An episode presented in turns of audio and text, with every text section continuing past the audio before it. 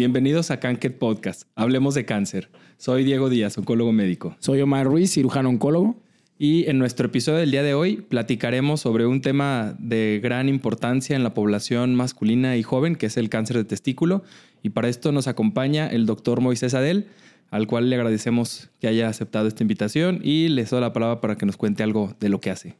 ¿Qué tal? Muy buenas tardes. Gracias por la invitación a todos ustedes. Yo soy el doctor Moisés Adel, yo soy cirujano urologo. Tengo una especialización en andrología en la Fundación Pushbert en Barcelona y después ahí anduvimos migrando por otros lados. Fui a Baylor a hacer microcirugía en infertilidad y ahorita yo soy el director médico del Centro de Uroandrología. Estamos aquí en el Ángeles del Carmen. Justamente el tema con nosotros es la preservación de fertilidad, ayudar a aquellos padres que no han podido formar sus familias, impulsar la idea de ser padres biológicos, no todo es laboratorio in vitro, no todo es donación de semen. Y justamente este, este tema de cáncer de, testículo, de patologías que nos aquejan justo en la edad en la que queremos ser padres, es un enfoque muy importante que le estamos dando. Y muchas gracias, doctor Moisés, por estar con nosotros.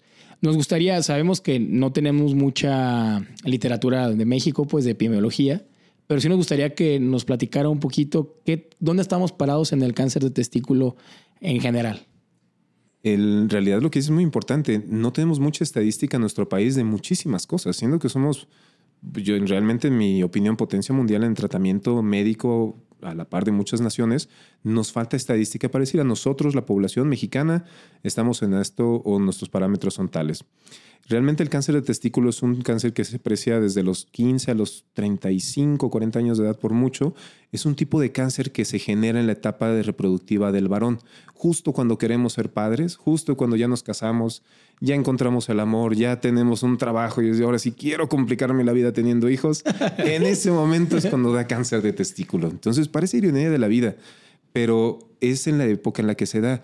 La, es uno de, los uno de los principales cinco tumores que habíamos visto a nivel nacional, ¿cierto? En cuanto a prevalencia. Así es. Y en cuanto a la mortalidad, doctor, o sea, ya sabemos que afortunadamente el cáncer de testículo, bueno, sí, que la audiencia y la población general no se asuste, no se alarme, tiene, tiene buen resultado, ¿no? En general no ocupa de entre las primeras 10, 10 números de cánceres en mortalidad. Realmente no. Hay dos tipos de cáncer de testículo globalmente, algo que le decimos seminomatoso y uno que le decimos no seminomatoso. El que es más frecuente es el seminomatoso. ¿Y esto qué representa para la audiencia que nos escucha? Eh, lo importante de esto es que el seminomatoso tiene una tasa de arriba del 90% de curabilidad. Si el paciente no está con metástasis o diseminación dentro de su cuerpo, el paciente básicamente queda curado con el tratamiento inicial.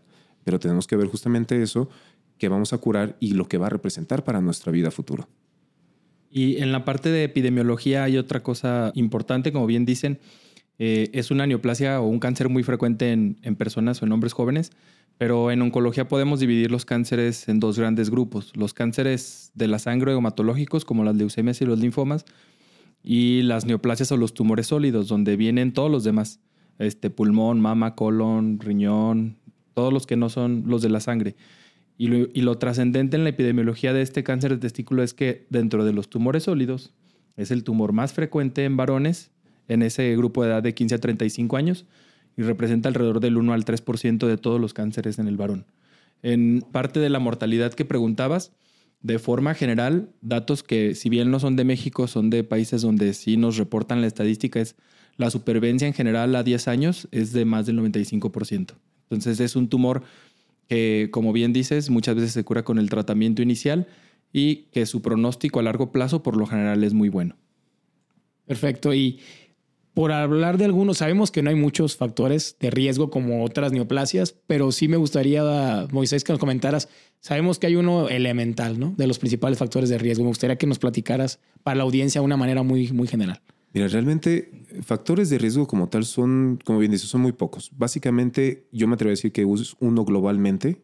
Ahorita ya aquí me acompañarán con otra opinión, pero hay algo que se llama criptorquidia.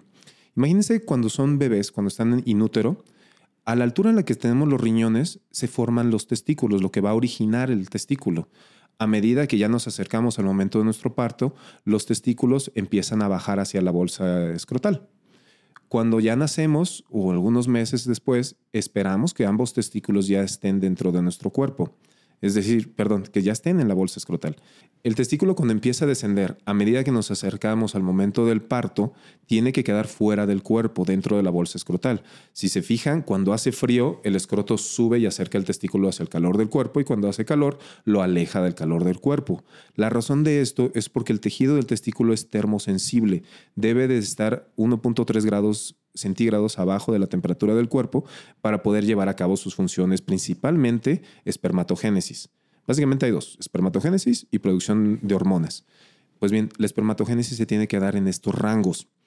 Cuando el testículo hay un error en este descenso, se queda en el abdomen, en el canal inguinal o simplemente se desvanece y ya no llega a ver, eh, esto nos va a generar muchos problemas. Cuando el descenso es incompleto, se llama criptorquidia y no hay que confundirlo con algo que se llama testículo en ascensor que son testículos que cuando pujamos o algo se suben hacia el canal inguinal, pero eventualmente bajan. Es decir, pasan la mayor parte del tiempo dentro de la bolsa escrotal. Una criptorquidia es un factor directo relacionado a tener cáncer de testículo en algún punto de la vida.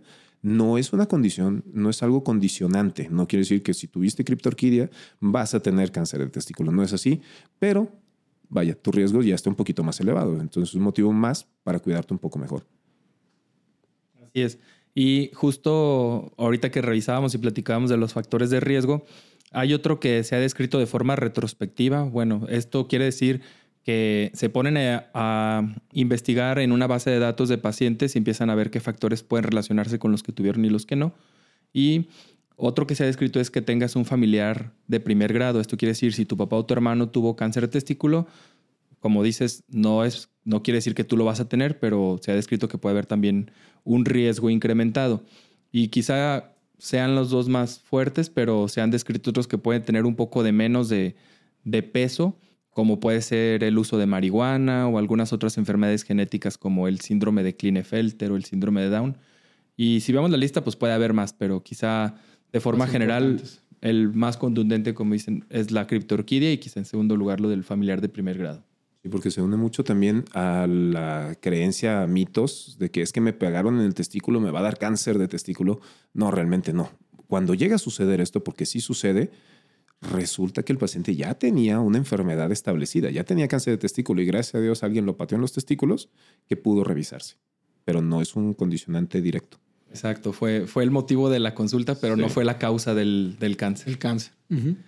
Y una vez que, bueno, ya sea que tuvimos o se identifica a esta persona con factores de riesgo o no, ¿cómo es que debuta un, varón con un cáncer de testículo? ¿Qué síntomas presenta o cómo es que, llega a tu consulta? Mira, el, cáncer de testículo, tú bien lo sabes, ustedes bien lo saben, casi ningún tipo de cáncer duele, per se.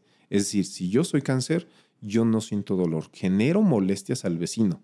Y si soy cáncer y estoy creciendo, el que se queja es el vecino, no tanto yo. Por lo cual pensamos que eh, ante situaciones comunes como eh, una orquitis, una inflamación, una infección de los testículos, hay un cambio de volumen, hay un cambio de sensibilidad. Esto no está relacionado con cáncer de testículo. El cáncer de testículo básicamente no duele. Es una masa, eh, ahorita vamos a hablar, yo creo que es importante de la exploración. Es una masa, es decir, es una pelota, una bolita o un nódulo en el testículo o es todo el testículo que aumenta de tamaño, se pone duro y no tiene tanta sensibilidad como antes. Es decir, no esperen que les duelen los testículos para presumir o asumir que tienen cáncer de testículo. Es todo lo contrario. El paciente se siente un nódulo o es todo el testículo el que cambia la consistencia y baja la sensibilidad o simplemente se hace duro completamente. Sí, porque en, en realidad cuando ya el tumor crece demasiado o la bolita, como comentabas, que empieza a afectar la piel, pues ya da, algunos cambios, ¿no? En el escroto y eso, pero nos habla de que ya pasó mucho tiempo con esa bolita, ¿no? Y lo que comentaba Diego, ¿no? Que a veces en algún golpe, algún trauma, al revisarse, después del trauma, pues es cuando detectan esta, esta bola, esta bolita, ¿no? Exactamente. Y sí es muy importante, no sé si nos quieras comentar algo acerca de la exploración, ¿no? Que es muy importante siempre tener la revisión de los, de los testículos por lo mismo. Aquí es una situación muy compleja porque normalmente los hombres no tenemos mucha educación de prevención. A la mujer sí se le dice, cuando llegue tu regla tienes que checarte, cuando esto el ginecólogo, bla, bla, bla. Y a los hombres básicamente nuestra única excepción es, pues, cuando seas grande vas a orinar mal, punto. Ahí está, eso es todo tu paquete de protección. Y no es así. Lo que se sugiere es que desde que el hombre es adolescente debe de aprender a autoexplorarse ¿Cómo se sugiere que lo haga? Si recuerdan, les dije lo de la variación y los cambios anatómicos con el frío y el calor. Se sugiere que lo hagan mínimo una vez a la semana. Están en la regadera, se están bañando, agüita caliente, el escroto está relajado.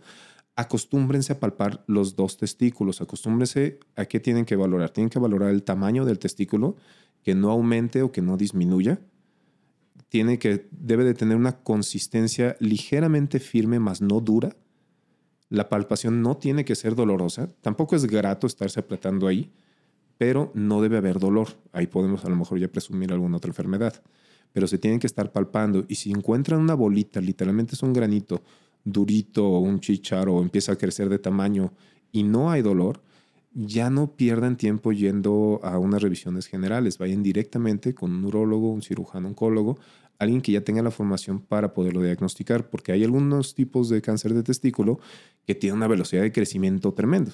Y no me dejarán mentir, hemos visto muchísimos casos que los manejan como una inflamación de testículo y los tienen con medicamentos, con antibióticos durante un mes y ya cuando regresan esto ya está sumamente avanzado y nunca fue una infección en primer inicio. Justo en esta parte de, los síntomas, si bien lo de la, esa sensación como del, del bulto, la bolita que aumenta, es lo más común, Así, hablando de otras cosas menos común, digo, esta cuestión de que hubo una torsión del testículo o algo así, que es como rarísimo, pero pues que a veces pasa, pero hay otro síntoma curioso que pueden tener algunos tumores que es lo que conocemos como ginecomastia, ¿no?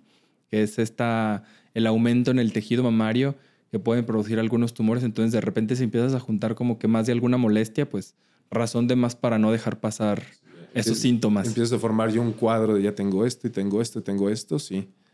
Y ahora, otra cosa que también estábamos discutiendo ahorita antes de iniciar la grabación es el hecho de que la infertilidad es un síntoma temprano de cáncer de testículo. Hemos tenido muchos pacientes que están buscando ser padres, tienen, una, tienen condiciones como asospermia, una disminución severa de la cuenta de los espermatozoides o completamente total, y a la hora de estarlos checando resulta que lo que tienen es cáncer. Entonces, es algo que sí sucede. Nosotros estamos más enfocados hacia andrología, ya directamente a fertilidad, sí lo vemos más frecuente que otras personas. Entonces, aguas con todo eso, háganle caso a su cuerpo. Así es. Y bueno, una vez que ya se acercó, pues este joven con la bolita ahí en el testículo que se revisó después de, su baño, este, ¿qué estudios le haces? O sea, llega a la consulta contigo, Mar, y te dice, me noté una bolita desde hace una semana, este, escuché su podcast y pues esto no es normal. ¿Qué me tengo que hacer? Sí, claro. Pues lo más importante, como comentó el Moisés, es la exploración inicial, ¿no? Ya uno lo explora, revisa el testículo. No solamente el del problema, también es muy importante el, ahora sí que el vecino, ¿no? El contralateral, porque a un porcentaje no tan, no tan alto, pero pues alrededor del 5 10% pueden ser bilaterales, ¿no? Y eso es importante revisarlo. Pero entre los estudios de lo menos invasivo a lo más invasivo está muy importante el ultrasonido, ¿no? Ya el ultrasonido nos va a decir las características que tiene el, testículo, si efectivamente hay una porción que está sólida, si se asocia a calcificaciones, qué tan vascularizado está, si el testículo contralateral está sano, si no tiene ninguna novulación. Y eso nos, nos orienta mucho a irle sumando, ahora sí como decimos, palomitas, ¿no? De posibilidad de que sea un, un tumor o un cáncer en el testículo. La edad, más la bolita dura, más las características del ultrasonido, prácticamente nos orienta en un porcentaje muy alto. También dentro de los estudios de sangre es importante, como comentaba el doctor en un inicio, se dividen en dos tipos, los seminomas y no seminomatosos. Es importante los marcadores tumorales, solamente los voy a mencionar, son tres la hidrogenasa láctica, la alfa-fetoproteína y la subunidad beta de la, hormona gonotrofina, ¿no? Prácticamente son las que se pueden elevar. No, no nos vamos, como es para la población en general, no vamos a unar entre cuál se eleva en cada tipo de tumor, pero pues sí sabemos que es una, la elevación de estos marcadores antes de cualquier evento quirúrgico nos traduce una posibilidad de un riesgo, ¿no? Para un tratamiento posterior. Entonces, prácticamente la clínica, el ultrasonido y con los valores de los marcadores podemos orientar y inclusive predecir si pudiera tener enfermedad fuera del testículo. Si este fuera el caso, podemos aunar con otros estudios desde una tomografía, una placa de tórax, una tomografía de tórax, abdomen y pelvis para ver los sitios más comunes que se va el, el, cáncer testículo. Comentó el doctor Moisés que cuando estamos en el nacimiento, en la formación, los testículos están en el abdomen y van descendiendo a la bolsa escotal. Y por eso es que nos interesan los estudios de abdomen porque en ese trayecto, en ese drenaje linfático de cada uno de los testículos, se pueden ir esos tumorcitos y hacer ganglios, ¿no? Retroperitoneales. No sé si quiera comentar algo así de los tus en general. Fíjate que, cosa curiosa, eh, por eso por algo me gustan este tipo de situaciones, porque tenemos más información. Ahorita sabemos que pedimos un ultrasonido y ya tenemos el diagnóstico de cáncer. Es el estudio que tiene más sensibilidad y especificidad para determinar tumor testicular. La cuestión es que no hay un solo ultrasonido como tal. Tenemos tres, que son los que pido normalmente cuando tenemos estas situaciones. Es un ultrasonido Doppler, lo cual nos va a medir los flujos sanguíneos y la distribución y todo esto. Se puede pedir un ultrasonido con elastografía, que nos mide la dureza del tejido justamente para planear qué vamos a hacer con este paciente. Y si tenemos la incertidumbre entre si el testículo, que generalmente tienen ya cambios histológicos, es decir, tienen cambios dentro del mismo tejido antes de la, del tratamiento, puede ser más fibrosis o puede ser una actividad tumoral, podemos pedir un ultrasonido con medio de contraste. Entonces, herramientas sí hay.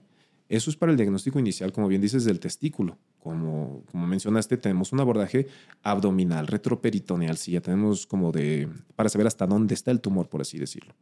Pero sí podemos hacer una diferenciación eh, en términos de andrología para saber qué le vamos a ofrecer a este paciente después. Recuerden, es un paciente que quiere tener hijos. Sí, es algo muy importante que comentamos y que a veces no tomamos en cuenta, ¿no? O escucha la palabra cáncer y se asusta, ¿no? Y dicen, ya tengo que tomar una decisión, ¿no? Y creo que es algo muy importante lo, lo que lo comentas, de que se puede planear, tratar de preservar el mayor tejido posible para poder preservar la fertilidad. El dogma siempre ha sido, y ahorita ya me, estoy, me voy a meter un poquito más con tratamiento, si llega un paciente a un urólogo, tiene cáncer de testículo, ese paciente se está operando a la brevedad.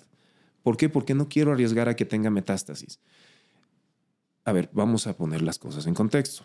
Raramente, ya últimamente ya no estamos en películas de cantinflas donde tienes tres días para vivir. sí, donde el señor doctor te va a decir que vas a morir en dos semanas. No, no, ya no, ya no es la realidad. A ver, ¿tienes familia? ¿Tienes hijos? ¿Te interesa tener hijos alguna vez? ¿O quieres tener más de los que ya tienes? Estas son preguntas que únicamente le quitan al paciente medio minuto, pero le van a cambiar el resto de su vida. Y si se fijan, es una situación de cáncer oncológica que tiene una muy alta curabilidad. Ok, sí, ya, señor, aquí tiene el resto de su vida. Ya no va a haber cáncer. Sí, pero ya, ya, ya no puede tener hijos. Ahora, ¿qué va a pasar hormonalmente? Ya no va a tener testosterona, quiere decir que ya no va a tener eh, calidad de vida sexual. O sea, no es nada más salvar al paciente, sino es asegurarle una plena calidad de vida a futuro. Entonces, no pasa nada. Una vez diagnosticado el paciente, pedirle que preserve semen, sea una o sea otra situación, y utilizar los medios de diagnóstico para ver si vamos a hacer algo que se llama oncotese o no.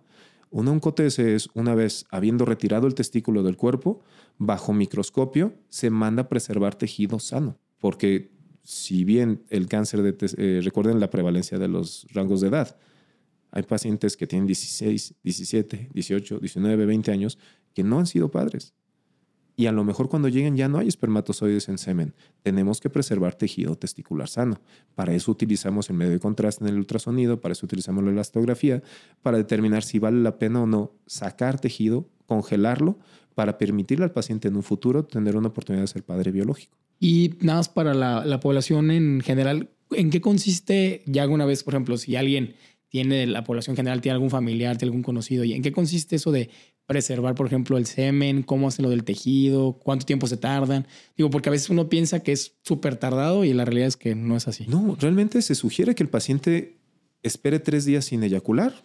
Vamos a decir, caso hipotético. Oiga, paciente tiene cáncer de testículo, se tiene que operar y es que no hemos dicho, el, tratamiento principal del cáncer de testículo es quitar el tumor con testículo. El, pues sí, es quitar el testículo con tumor, aunque a veces es al revés. Depende tumor que tiene poquito testículo. Que sí. sí. Pero bueno, el punto es, tenemos que quitar un testículo, vamos a bajar 50% la producción hormonal, vamos a bajar 50% la, producción de fertilidad o de espermatozoides en el paciente. Cuando un paciente tiene una situación oncológica, generalmente el testículo sano o el contralateral está más pequeño de lo que debería, no está al 100%. Entonces debemos tener mucho cuidado en eso, porque lo que vamos a dejar no es un tejido sano, Tal vez no es un tejido que tenga cáncer o que tal vez por estadística le vaya a dar cáncer. Es un tejido que a lo mejor no va a alcanzar a suplir las necesidades de testosterona o que no va a alcanzar a generar las cantidades suficientes de espermatozoides en semen para lograr un embarazo fisiológico. no podemos estar mandando todos los pacientes a ICSI. También debemos de ver si el tratamiento después de la cirugía, si es que hay actividad eh, tumoral en el cuerpo, si se va a radiar, si se va a dar quimio, qué le vamos a hacer. Todo eso es un trancazo a la fertilidad. Entonces, tenemos que analizar bien el escenario de cada uno de nuestros pacientes para saber cuál es el camino que a él le conviene más. Ahora, si el paciente, o sea, es que a mí no me interesa tener hijos, yo no quiero tener hijos, es muy respetable. Señores, nos vamos de frente como siempre lo hemos hecho. Pero en mi experiencia, no es la mayoría de los pacientes. Incluso muchos pacientes cuando se enfrentan a la noticia de una situación que para ellos representa la muerte, repiensan sus valores y dicen, a lo mejor la vida no es como yo pensaba. A lo mejor, ¿qué crees? Sí me gustaría ser papá. sí. Esto tiene toda la razón, cambia la perspectiva. Sí, o sea, diagnósticos tan fuertes como cáncer. no le puedes decir a un paciente, señor, sabes que tienes cáncer de, de ceja derecho, lo que tú quieras, sin esperar una respuesta de él. Sí, sin duda la palabra te impacta y quizá todavía no tienes toda la información o no les has dado toda la información de, del pronóstico que va a haber después del tratamiento, pero ya se queda la palabra en la mente y con eso quizá les puede cambiar en ese momento como que todo su plan de vida, ¿no? No sé si les ha pasado, están hablando con el paciente y después de la palabra cáncer ya se quedan como la maestra de Charlie Brown, hablando de molécula y justamente por eso, porque genera mucho miedo. Sí. Y, y, justo continuando con esta parte de la fertilidad, bien decías hace un momento que pues mucha gente puede llegar incluso con la infertilidad como el, como el síntoma, que se identifica, pero también hay un porcentaje no despreciable de que al momento del diagnóstico ya tienen problemas de infertilidad. A lo mejor no está en ceros, pero va para abajo. Y hace rato no te respondí. Tú llegas con este paciente y le dices que tenemos tres días para preservar lo que se pueda de semen, porque una sola eyaculación no sirve. Y vamos a estar ante un paciente que eyacula una mala calidad seminal, es decir, poco y malo lo que sale. Entonces se pide que dependiendo del crecimiento del tumor en ese momento que llegue nuestro paciente, vamos a pedirle que congele una, dos, tres, cuatro o cinco muestras. Si da la muestra para dividirse, ya tenemos dos viales congelados. Y para eso hay muchos centros de fertilidad en Guadalajara y en el mundo donde el paciente tú lo mandas y le dices, por favor, congélame tres viales, congela cinco viales. Cuando tú congelas semen, en el mejor de los escenarios, lo que tú descongelas no es el 100% de lo que congelaste. Es algo que la gente no entiende, incluso hay muchos médicos que no entienden. Si tú congelas una muestra perfecta de semen, lo que vas a recuperar es un 30-35% de lo que congelaste. Y eso es una muestra buena. Si tú preservas tejido testicular, como en la situación del oncotés y todo esto, tú vas a recuperar menos del 12%. Entonces, ni siquiera con eso estamos asegurando la fertilidad a largo plazo. Estamos brindando la oportunidad de que nuestro paciente pueda tener ese, eh, ese cierre emocional consigo mismo, que puede ser posible que tenga resultados. Claro que sí, para eso se hace, pero tiene que ser dirigido. Tú no lo puedes mandar al laboratorio donde se hace análisis de sangre, por favor ve y congela semen. Tiene que ir dirigido a una clínica de fertilidad explicar el tema, porque incluso hay clínicas de fertilidad, ya me ha pasado, que ante el sonido de cáncer de, testícula, de testículo no aceptan al paciente porque no sé qué vaya a contaminar los embriones que tiene ahí de cáncer de testículo. Entonces, no, aquí lo que falta es información. Es algo cultural, como dice. Entonces van y los viales se refiere a una. La vial es una muestra de 3 a 5 mililitros de semen, ¿no? Ay, es, amigo, bueno fuera. El promedio mexicano es 1.5 mililitros. ajá, y, lo que decías de la calidad de los espermatozoides, digo, efectivamente, si el paciente aparte tiene cáncer, todavía Va a bajar. Va a bajar. Entonces, entonces más o menos el promedio de viales 3 a 5 por paciente. De preferencia, si se puede congelar 3 a 5 viales, ya tienes una buena oportunidad. Eso, pero que nada más una muestra y una muestra equivale a un embarazo, no. Y ahora sí, y ahora ya hablando, ya cerrando lo de fertilidad, pasándonos ahora sí al, tema que ya lo mencionamos en algunos momentos, ¿no? Del tratamiento, ¿no? Ah, sí. De, de, bueno, bien lo dijiste, ¿no? Que es quitar el tumor o el testículo con, dependiendo del tamaño, ¿no? Es la orquiectomía, ¿no? Que es quitar esa, retirar ese, ese testículo enfermo, ¿no? Este, ¿Cómo se realiza? ¿Cómo es cuando ya el paciente va a cirugía? ¿Cómo el abordaje?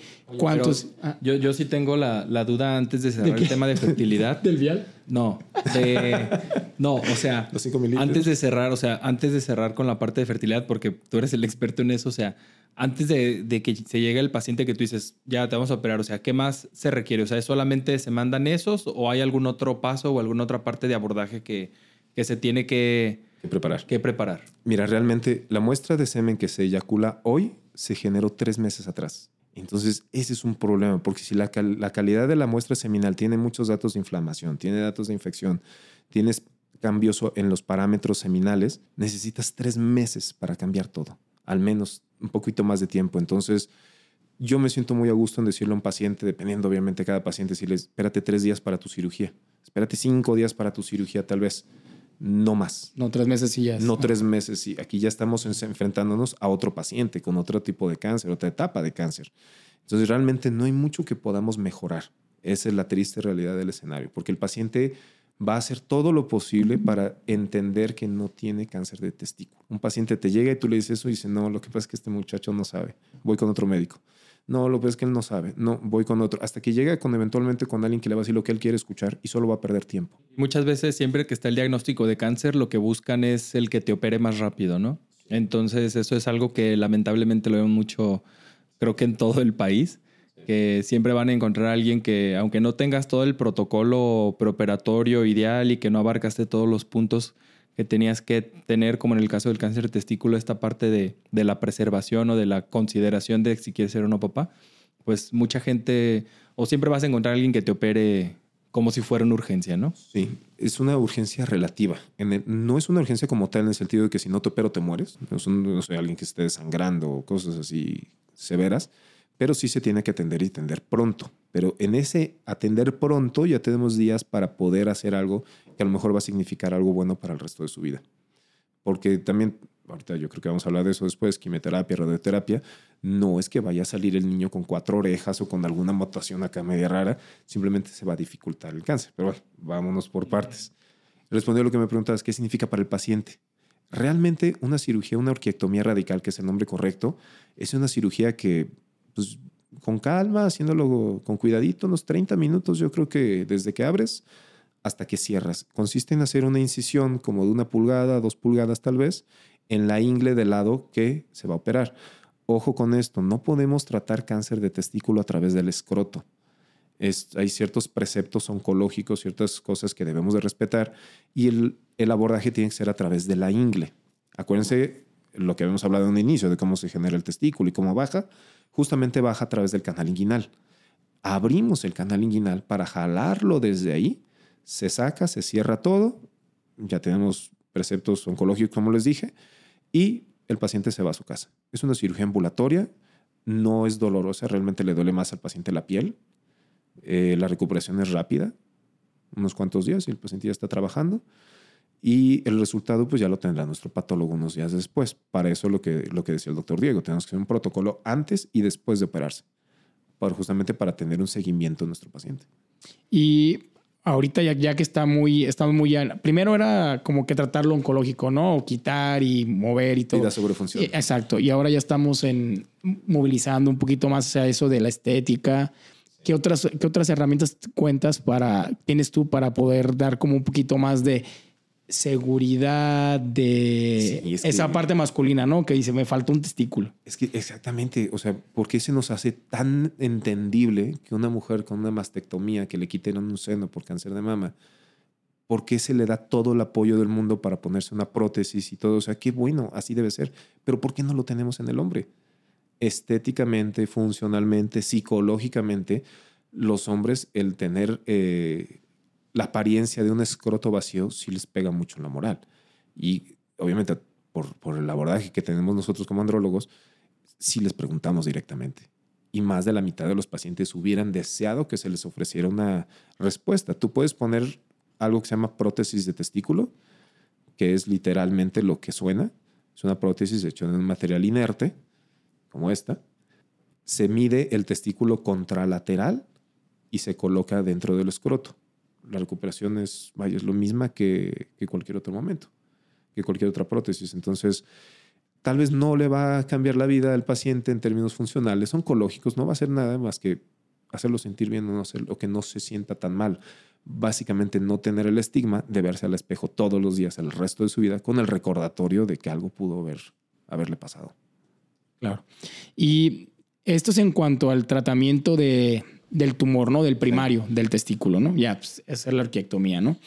La realidad es que muy pocas veces se difiere la orquiectomía y se inicia con tratamiento con quimioterapia, que ya lo, ya lo platicaremos más adelante con Diego. Pero, eh, ¿al cuánto tiempo de la cirugía repites, este, lo ves en la consulta, le repites marcadores, etcétera? ¿Cuánto lo, Va a depender, principalmente yo creo que va a depender, no me dejarás mentir, del tipo de cáncer que es. porque no existe el cáncer. Existe nombre y apellido y tipo y cómo se comporta y hasta dónde está diseminado. O sea, no es como película americana de tú tienes el cáncer. O sea, no. Tu tumor se llama así, es esto y se comporta así, se disemina a tales lugares. Yo creo que eso va a ser dado gran medida, en gran medida perdón, por el médico que lo está atendiendo, que ya le hizo estudios de extensión, que ya lo etapificó, que ya le diga, ok, hasta entonces a lo mejor podremos hablar, ya Diego, lo ya nos va a dar un poquito más. Ya nos va a dar más de eso. que sigue a futuro? O sea, ¿me voy a morir? ¿Me va a regresar? ¿Me va a dar en el otro testículo?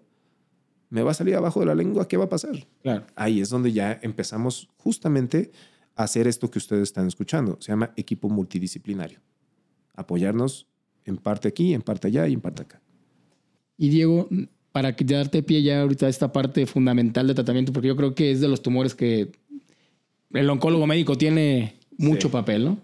Y como en todo el cáncer, pues, pero el, germinal se puede jactar de, curarlos a los pacientes. Exacto. Este, Diego, me gustaría que nos platicaras un poquito, digo, ojalá todos los pacientes con tumor de testículo tuvieran nada más el tumor en el testículo y, y con la orquiectomía tuvieran, ¿no? Pero desafortunadamente así no es. Sabemos que un porcentaje no despreciable van a tener enfermedad en el retroperitoneo, van a tener enfermedad en pulmones o van a tener enfermedad en algún otro sitio, ¿no? Y van a requerir pues tratamiento, ¿no? Ahí sí me gustaría, Diego, ya para darte pie, cuando el paciente, una vez que ya tienen el, tenemos el resultado de patología, ya nos dijo que es un cáncer de testículo, hay ciertos predictores en general que aplica para ambos, de si van a requerir tratamiento posterior, algo que ya habíamos dicho que era tratamiento adyuvante. Me gustaría que nos platicaras de los factores predictores que tú tomas en cuenta, del tamaño del tumor, etcétera, para dar tratamiento. Y este, qué tipo de tratamiento les ofreces, etcétera. Y mira, como comentaron en la parte de lo de los estudios de, extensión, es como entre los estudios de extensión que se hacen de forma inicial, los marcadores tumorales y el resultado del patólogo de la orquiectomía, es como establecemos la etapa. Este es uno de los cánceres donde los marcadores tumorales sí nos sirven para todo. O sea, ya hemos platicado en otros episodios que los marcadores tumorales muchas veces se los hacen porque vienen en un kit de laboratorio que no sirve de nada pero aquí en cáncer de testículo sí nos sirven. Desde el diagnóstico, desde la para estadificar y para el seguimiento, incluso para el pronóstico. Entonces, estos marcadores que ya comentabas, la deshidrogenasa láctica, la alfetoproteína y la fracción beta de la gonadotrofina crónica humana, se recomienda que se hagan aproximadamente siete días después de la orquiectomía, porque es más o menos el tiempo de vida media de algunos de ellos. Entonces, después de la cirugía hay que esperar a que pase como esa vida media, como para que si había todavía alguna ligera elevación, esté en un, en un rango real o confiable. Y ya una vez que tenías tus estudios de imagen de estadificación, como pudo ser la tomografía de tórax, abdomen y pelvis, en algunos casos te complementas con estudios de imagen de cráneo si tienes sospecha de, ya sea por clínica o por algún marcador. Pero por lo general, lo básico es que tengas una tomografía de tórax, abdomen y pelvis para descartar esa enfermedad que mencionaban de los pulmones, de los ganglios del abdomen y con esto, con los marcadores y con la pieza final de patología, establecemos lo que es la etapa, de acuerdo a ese famoso TNM que hemos platicado en otros, en otros cánceres, que la T en este caso pues, se refiere tanto al tamaño como a la invasión principalmente de las capas que tiene el testículo, la N a la presencia o no de ganglios en esa parte del abdomen que se llama retroperitoneo, que es como la parte que, que está ahí cerquita de los riñones, por donde ya comentaron que empiezan a bajar los testículos. Y eh, la M cuando hay metástasis o no, que estás lo más frecuente cuando se presentan es que sea en algún ganglio o que sea en pulmón o a veces en hueso o es en hígado. Pero afortunadamente eh, este tipo de cáncer en su mayoría se detectan en etapas tempranas o localizadas. Ya, habían, ya platicaban de esta clasificación general de los seminomatosos y no seminomatosos, pues alrededor del 80 o el 90% de los casos van a estar entre etapas 1 y 2, solamente un 5 a 10% son etapas 3, que a diferencia de otras estadificaciones, en, esta, en este tipo de cáncer no hay etapas 4. En otros cánceres la etapa 4 es el que ya tiene metástasis, pero aquí el que ya tiene metástasis o el que tiene unos marcadores tumorales muy elevados después de la cirugía son las etapas 3, que estas a su vez se subdividen en A, y C, pero no es el motivo de, la charla. Pero aquí la etapa más avanzada es la 3 y la mayoría de los casos se encuentran en etapas 1 y 2. Eh, como ya comentaron, el tratamiento después de todo este abordaje multidisciplinario de, en pacientes que son etapa 1, que es la mayoría, aquí depende de lo que nos reportó el patólogo, si es un tumor seminoma o es un tumor no seminoma. En, el, en ambos casos, una opción es la vigilancia, es decir, el paciente se opera y posteriormente se lleva una vigilancia con estudios periódicos que pueden ser de, de sangre, como los marcadores tumorales o estudios de imagen. Pero también tenemos opciones que puede ser, por ejemplo, la quimioterapia. En el caso de estos seminomas, lo que nos importa para ver si le damos o no tratamiento es el tamaño. Si el tamaño del tumor es de más de 4 centímetros o el patólogo nos, nos reporta que tuvo una invasión en una capa que, o en una parte del testículo que le decimos rete testis, estos se han descrito como factores de riesgo para recurrencia. Cuando nos reportan que tiene estos factores 1 o 2, pues sí platicamos con él y le decimos, mira, tu riesgo de que tengas alguna recaída es bajo, pero con estos factores puede ser un poco más podemos dar un tratamiento de quimioterapia con un medicamento que se llama carboplatino y con esto pues tu riesgo puede reducir hasta 2, 3 o hasta el 0%. Hay varias series donde nos reportan que con uno o dos ciclos el riesgo de recaída es muy bajo. Eh, eh, hay otra opción que se usaba antes, que era también la radioterapia, que actualmente pues creo que ya se ha puesto mucho en desuso y, y no porque sea una mala opción, sino porque la quimioterapia pues se aplica en media hora o en una hora el paciente pues, se va a su casa. Por lo general es un esquema bien tolerado, y que no le va a dar mayor problema al paciente en la parte física. Si nos vamos a la parte de la fertilidad, pues ahí sí quizá sí puede tener riesgo con la cuestión de la fertilidad, pero en la parte como de molestias físicas o la repercusión a nivel de sus órganos eh, en la función es, es, bajo.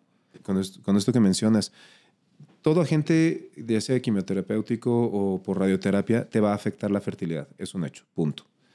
Si vamos a utilizar mucha dosis de radiación, digamos, a otro órgano, que en la linfa, que en el abdomen, lo que sea, muchas veces, la mayor parte de las ocasiones, no es tanto porque tú estás radiando per se los testículos, sino es por radiación esporádica o radiación este, que está alrededor de la zona de interés, sí se puede afectar la fertilidad dependiendo de qué tipo de radiación, la, cantidad de la intensidad de todo, puede ser que lo perdamos transitoriamente unos seis meses y regrese, o simplemente que ya nunca regrese.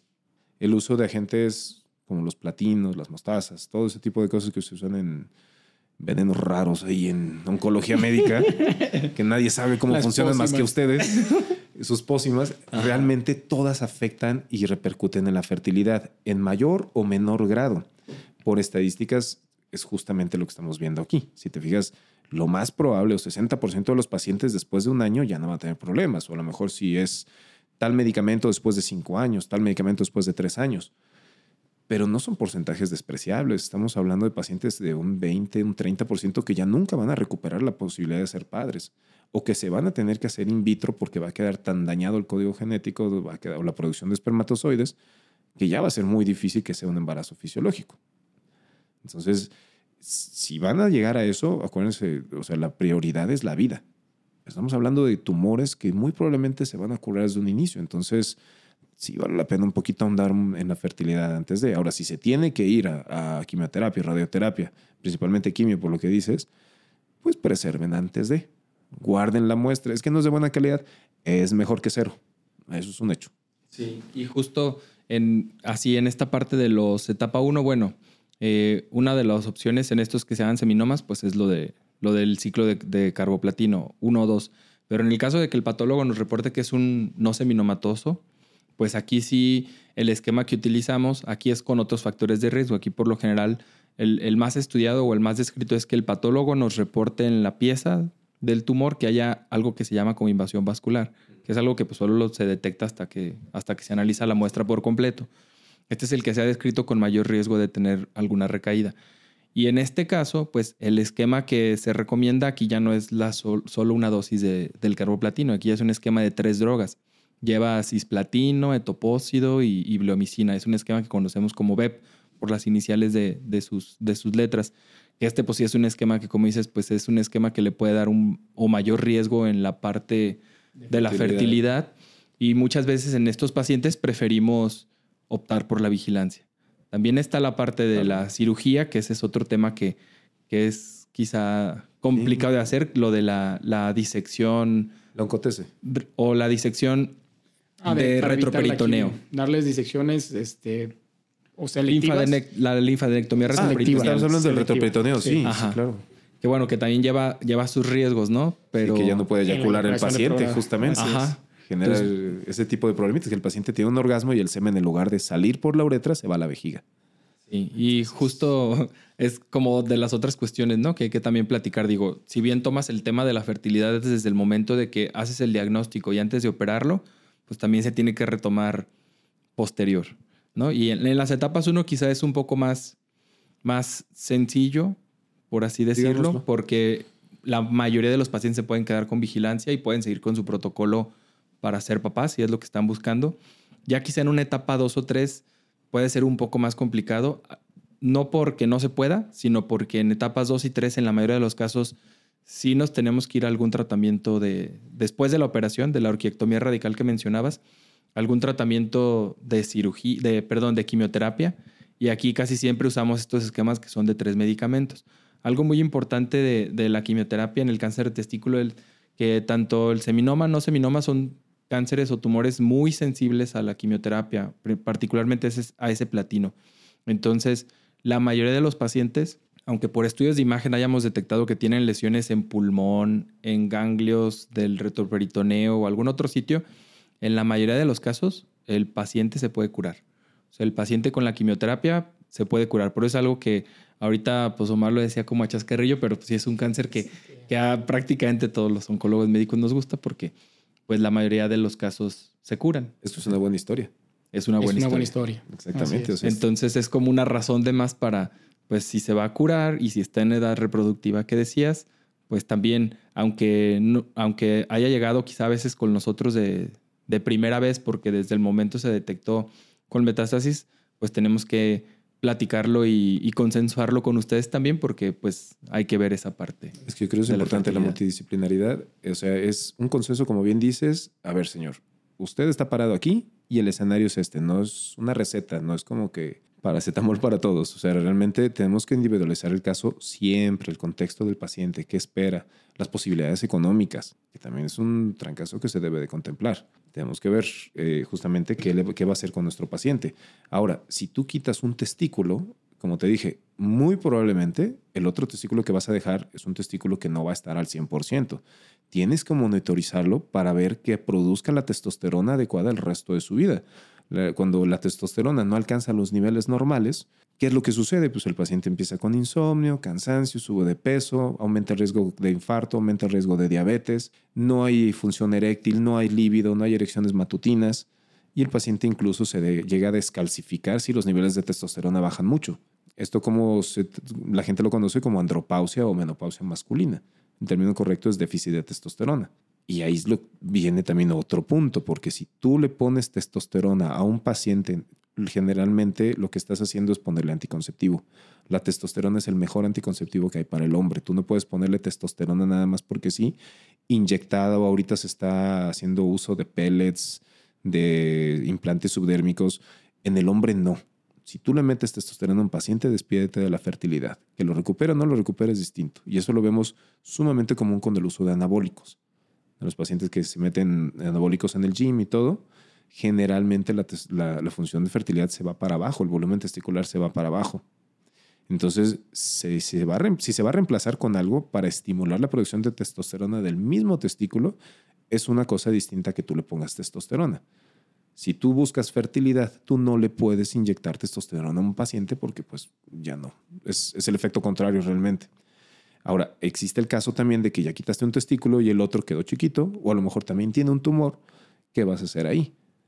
El, precepto siempre ha sido quitar todo el testículo. Tenga un tumor que ocupe un 10%, tenga un tumor que ocupe el 100%. Ahorita ya sabemos que cuando el tumor es menos de un 40%, cuando es una tercera parte de forma principal, cuando no está invadiendo la red de testis o cuando no se ha salido del lugar donde está, podemos hacer orquiectomías parciales microquirúrgicas, es decir, con el microscopio y con un patólogo junto, sacar el tumor y dejar el resto del tejido sano. Esto obviamente se tiene que escoger bien al paciente. Son pacientes que están limítrofes, volúmenes testiculares bajos, un solo testículo, ya sea porque en un accidente o en otro tumor ya lo perdieron el anterior. Eh, tenemos que individualizar el caso para saber qué le vamos a ofrecer a este tipo de pacientes, porque opciones hay y muchas. La cuestión es que sepamos cuáles para cada quien. Creo que ese es el punto o uno de los puntos más importantes, ¿no? O sea, la, la selección del paciente, porque luego como dices, no es una receta de cocina de, de que ah, yo vi esto en la tele o yo escuché esto y... mi médico bailó esto en TikTok, no. Ajá, ajá, sí, lo escuché en el TikTok que, que me pueden hacer una cirugía parcial y, ni siquiera he estudiado todo o no sé, pues. Pero esos tratamientos que no se selecciona bien el paciente, pues lamentablemente los resultados a corto, mediano, largo plazo, pues no van a ser los que se esperaban. Y en esta parte, bueno, ya esto que, platicábamos era muy general de, la parte como del tratamiento, ¿no? Pero tiene algún papel, ahorita mencionaba Omar la orquiectomía diferida y también pues hay cirugía a veces, no solamente del tumor primario, ¿no? O sea, ¿cuál es como el papel de la cirugía en este paciente que se, o que se difiere la orquiectomía o de hacer una resección de alguna otra lesión? Pues en general, como lo comentamos, es no es lo más frecuente, pero por ejemplo hay algo que nosotros hemos mencionado en previos podcasts, que es el estado funcional del paciente, ¿no? Si tiene algo, lo clasificamos con una, escala que se llama ECOG. Y hay pacientes, ya lo comentaste, que era menos del 10%, que tienen mucha carga tumoral pulmonar, que tienen mucha carga tumoral en el hígado, en el retroperitoneo, y pues el estado funcional no es muy bueno. Quizá ese paciente se ve, no se beneficie de la orquiectomía de inicio, ¿no? aunque sabemos que es una cirugía que la realidad es que no es muy técnicamente digamos que no técnica, es tan compleja. Sin embargo, a lo mejor el paciente no está en las mejores condiciones y tiene los marcadores tumorales elevados, tiene ultrasonido de sospecha, pues ahí el paciente, como bien lo comentó Diego, tienen muy buena sensibilidad a la quimioterapia, pues les puede dar un iniciar con quimioterapia, un ciclo, dos ciclos, y el paciente obviamente las lesiones empiezan a desaparecer, mejora su estado funcional y podemos planificar mejor pues ya la cirugía, ¿no? Es una, no es el, no es el escenario más común. Pero es una opción. Pero se presenta, ¿no? Y en cuanto a las, en el seguimiento, aquel paciente que tuvo enfermedad pulmonar, que tuvo enfermedad en el retroperitoneo, que ya Diego le dio tratamiento o el oncólogo médico le dio quimioterapia y en el seguimiento obviamente se toman estudios de imagen nuevamente, ¿no? Bueno, si tenías, no sé, 10 lesiones pulmonares, toma una tomografía y a lo mejor ya no tiene 10, tiene 4, tiene 3 residuales, ¿no? Y eso es la que, lo que llamamos la cirugía de tumor residual, ¿no? Puede haber tumor residual en el retroperitoneo, puede haber tumor residual en el pulmón. Y el principio es, si ya se quitó el testículo ya, bueno, no, lo comentó Diego, pero generalmente los son cuatro ciclos de tratamiento de, ese, de triple esquema que comentaba, del famoso BEP. Si después de esos BEP, de esos cuatro ciclos, los marcadores ya están negativos y hay enfermedad residual, se debe de valorar el tamaño de esa enfermedad para pensar en una resección del residual, ¿no? El principio es, si tiene primero, en el, si tiene residual en el retroperitoneo, donde están los ganglios, y tiene residual en el pulmón, primero se trata lo del retroperitoneo. Si después de tratar lo del retroperitoneo queda residual en el pulmón, ahí sí vamos a quitar los residuales del pulmón. ¿Y a qué nos referimos con quitar las lesiones residuales? Es que después del tratamiento con quimioterapia, si los marcadores están negativos y generalmente el paciente es un tumor no seminomatoso, muy probablemente esas lesiones tienen dos, dos cuestiones. O son tejido muerto, que nosotros le llamamos necrosis, o son teratoma. Y el tumor, que es un tipo de tumor, no responde ni a la quimioterapia ni a la radioterapia, por eso hay que quitarlo. No sé, doctor Moisés, algo, me gustaría aquí que digo, es un debate, ¿no? Porque en general es muy debatido si hacer las linfadenectomías formales del retroperitoneo, si hacerles los famosos templates o hacer solamente tumorectomías. Y creo que aquí, más usted que tiene la, la, la subespecialidad en andrología, creo que es donde es más cuidadoso y quizá nos pudiera compartir un poquito de su experiencia. Fíjate que en la práctica diaria es muy difícil que un paciente llegue a eso. O sea, los escenarios ya hay más información. Realmente tú te sale un grano y lo buscas en redes y casi todo sale como cáncer, pues, de todos modos. sí. Pero es muy difícil que un paciente se deje abandonado. O sea, lo vemos, yo creo que lo veíamos más cuando yo estaba en el, en el instituto público, cuando estamos en acceso a la salud pública, el paciente es más abandonado, se deja. Y recuerden, el tumor va a crecer, es lo que sabe hacer. Entonces, entre más avanzado, más diseminación y todo esto. Entonces, si vamos ya a llegar a una linfadenectomía en, pues, de este lado del, del charco, realmente sí tratamos de ser un poquito más conservadores, incluso intentar quimiorreducción o citorreducción previa para ver si con eso queda y si no, es menos la cantidad de tejido a quitar y a destruir, justamente para evitar ese tipo de complicación que se llama eyaculación retrógrada, que eso lo vemos en muchos pacientes descompensados diabéticos, el paciente deja de eyacular hacia adelante. Pacientes que operamos de próstata porque no puede orinar bien, ya sea nucleación, RTUP, lo que sea, el semen termina yéndose hacia la vejiga. Y eso es también otra, otra cosa que se había pensado. Pues alcalinizas la orina, sacas el espermatozoide y lo utilizas para un in vitro. Y no es cierto, no funciona. Es muy mala calidad. Entonces, sí, realmente nosotros tratamos de ser un poquito más conservadores, pero porque nuestros pacientes no, no son tus pacientes. Digamos, los escenarios que vemos son muy distintos. Pacientes llegan al oncólogo médico, al oncólogo quirúrgico, pero ya son unas etapas que dices, oye amigo, ¿cómo, cómo te permitiste llegar hasta esto? Aparte de la agresividad también del tumor. Y es un tumor que, si bien responde bien al tratamiento con quimioterapia, es un tumor que tiene una tasa de replicación o una tasa de crecimiento muy rápida. Entonces, justo esto, cuando lo dejamos crecer, pues de repente puede llegar ese caso que comentaba Mar de que llega el paciente pues que no puede respirar porque se está literalmente ahogando y es donde prefieres pues empiezas con la quimio en vez de, operarlo, ¿no? Quizá en la anestesia y no sabes si, te va a aguantar. Si va a aguantar la, la anestesia, así es. Y mencionaste, Diego, también muy, a lo mejor muy sutilmente, pero que había unos pacientes que se beneficiaban de estudios de, inclusive del, del cráneo. Sí, no sé, ¿te gustaría unar un poquito ahí? Pues mira, siempre que hacemos o que conocemos al paciente, hacemos un, un, interrogatorio y un examen físico, ¿no? La famosa historia clínica. Y en esa parte de la historia clínica hay una que se llama interrogatorio por aparatos y sistemas y nos vamos hasta nuestras clases de la, de la facultad. sí, Entonces siempre empezábamos de la cabeza, ¿no? Y este tipo de, cánceres, aunque no es tan común, sí hay ciertos subtipos de esos no seminomas, sobre todo uno que se llama coriocarcinoma, que tienen como esa predilección o esa, pues ese como por trofismo por quererse irse a la cabeza. Entonces, cuando en el patólogo nos reporta que tiene un componente de coriocarcinoma o que vemos que uno de estos marcadores tumorales que se llama ese de la fracción beta está muy elevado o que el paciente tiene dolores de cabeza persistentes, náusea, vómito, mareos, debilidad de algún brazo, una pierna o hasta convulsiones, pues son recomendaciones para hacer estudio de imagen de cráneo, porque hay que descartarlo, sobre todo con esa histología. En el corio. Con esa histología, con ese marcador elevado o con la clínica sospechosa. Perfecto. Y otra cosa, ahorita que decías de lo de, de lo de la quimio, no, no comentaba lo de los números de ciclos porque eso es variable. O sea, algunas veces son cuatro, pero también pueden ser dos o tres dependiendo de la etapa. En estas etapas 2 y 3 que platicábamos, en algunas etapas 2, eh, no solamente entra la quimioterapia, sino dependiendo de si es seminoma o no seminoma, algunos casos pueden tratarse incluso con radioterapia de los seminomas y algunos casos de los no seminomas pueden tratarse con, con, con la cirugía, con esta linfadenectomía o esta disección de ganglios del retroperitoneo.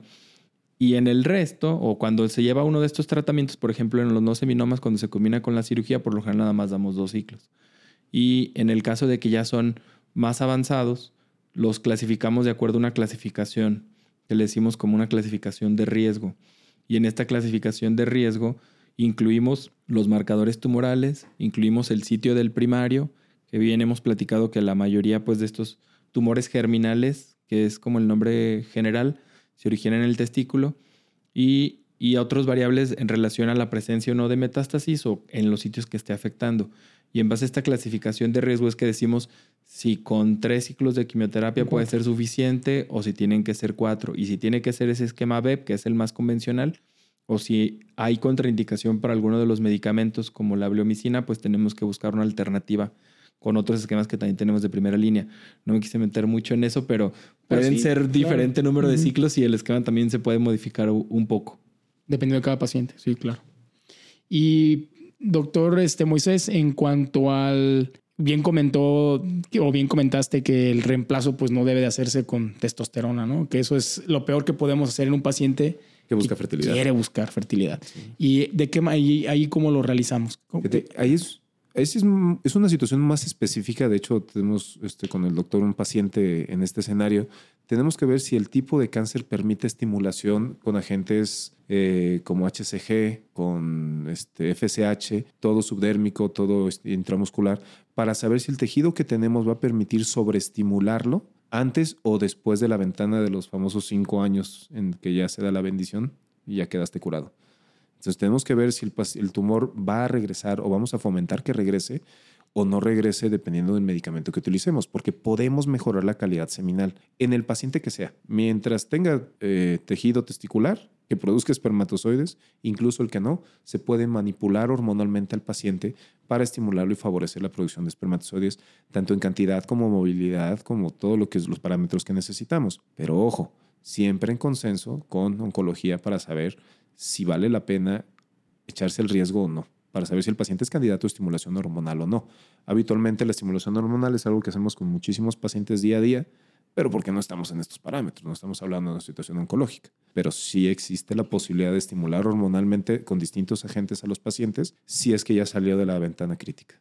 Bueno, por último y no menos importante es también la parte del seguimiento. Como vimos, este grupo de pacientes eh, son pacientes que la mayoría va a tener un buen pronóstico a largo plazo, que van a hacer su vida normal y parte importante del seguimiento pues es con qué se realiza, ¿no? Entonces en esta parte sí me gustaría comentar también que en este seguimiento, pues seguimos eh, usando o seguimos pidiendo esos marcadores tumorales. Dependiendo de la etapa, es la periodicidad con la que se está revisando el paciente en la consulta y también los estudios de imagen que solicitamos, como estas tomografías de tórax y abdomen, dependiendo de la etapa al diagnóstico, de los tratamientos recibidos y de la, del tipo de tumor, ¿no? Si era seminoma o no seminoma. Entonces hay como diferentes factores que consideramos desde el punto de vista del, seguimiento oncológico, porque si bien el pronóstico es bueno y todo, pues también tenemos que vigilar que no tenga alguna recaída. Que dependiendo de la etapa, también como, como decía, pues el riesgo es variable,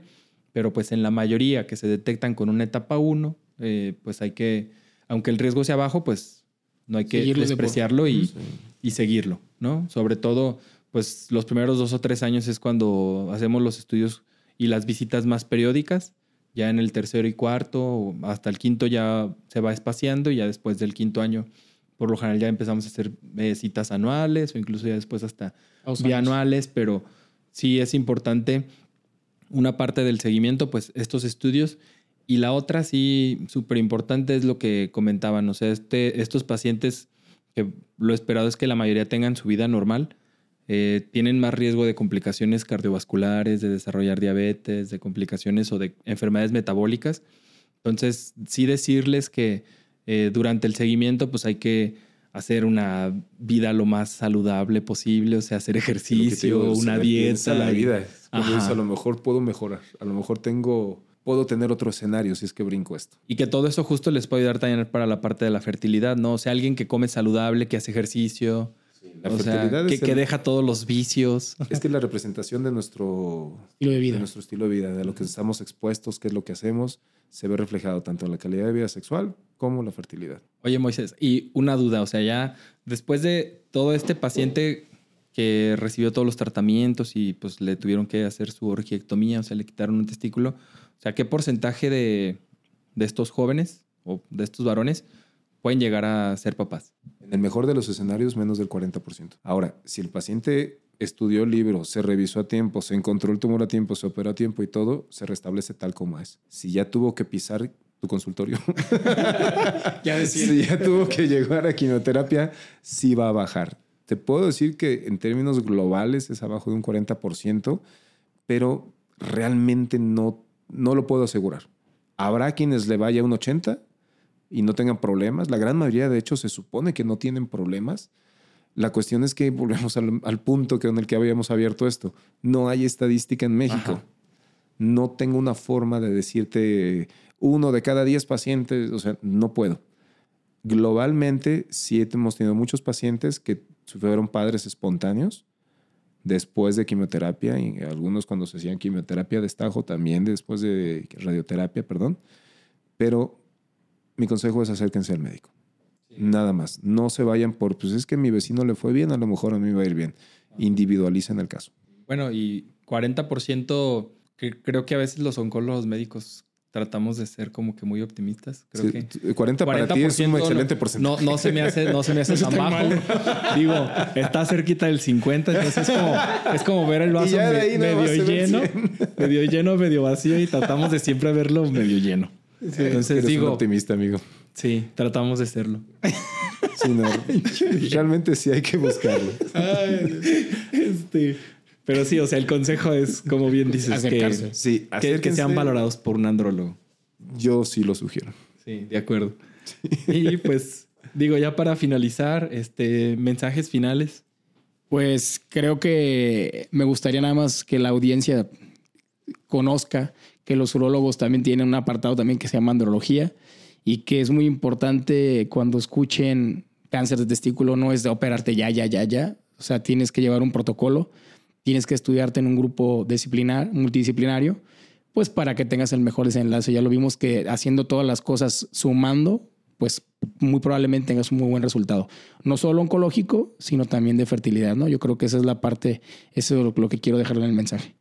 Creo que lo que yo les podría decir es, tomen en cuenta el diagnóstico en el que se están enfrentando en este momento y piensen que lo más probable es que va a llegar el doctor Diego, lo va a curar, cualquier urólogo lo va a curar, pero ¿qué sigue después? ¿Con qué se quieren quedar? Ok, ya se te concedió una segunda oportunidad en la vida, ¿qué vas a hacer con ello? Siempre tomen en cuenta y pregunten a su médico, oye, ¿qué más hay? ¿Qué más hay? Indaguen, indaguen.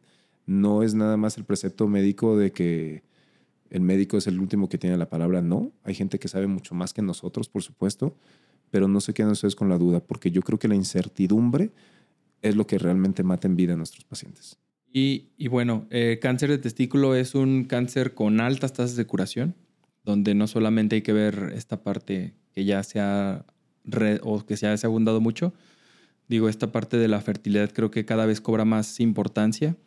Y como decías, o sea, a veces uno está muy joven y quizá no tienes una respuesta de, de si quieres ser papá o no, pero bueno, como dicen, pues en el rancho es mejor tenerlo y no usarlo a que, a que lo quieras usar y ya no lo tengas. Entonces, siempre esta parte verla de forma integral y como hemos comentado en otros episodios también, que ya decía Omar, pues el manejo multidisciplinario es lo que va a llevar a mejores resultados del paciente, tanto oncológicamente como en el resto de, de su vida.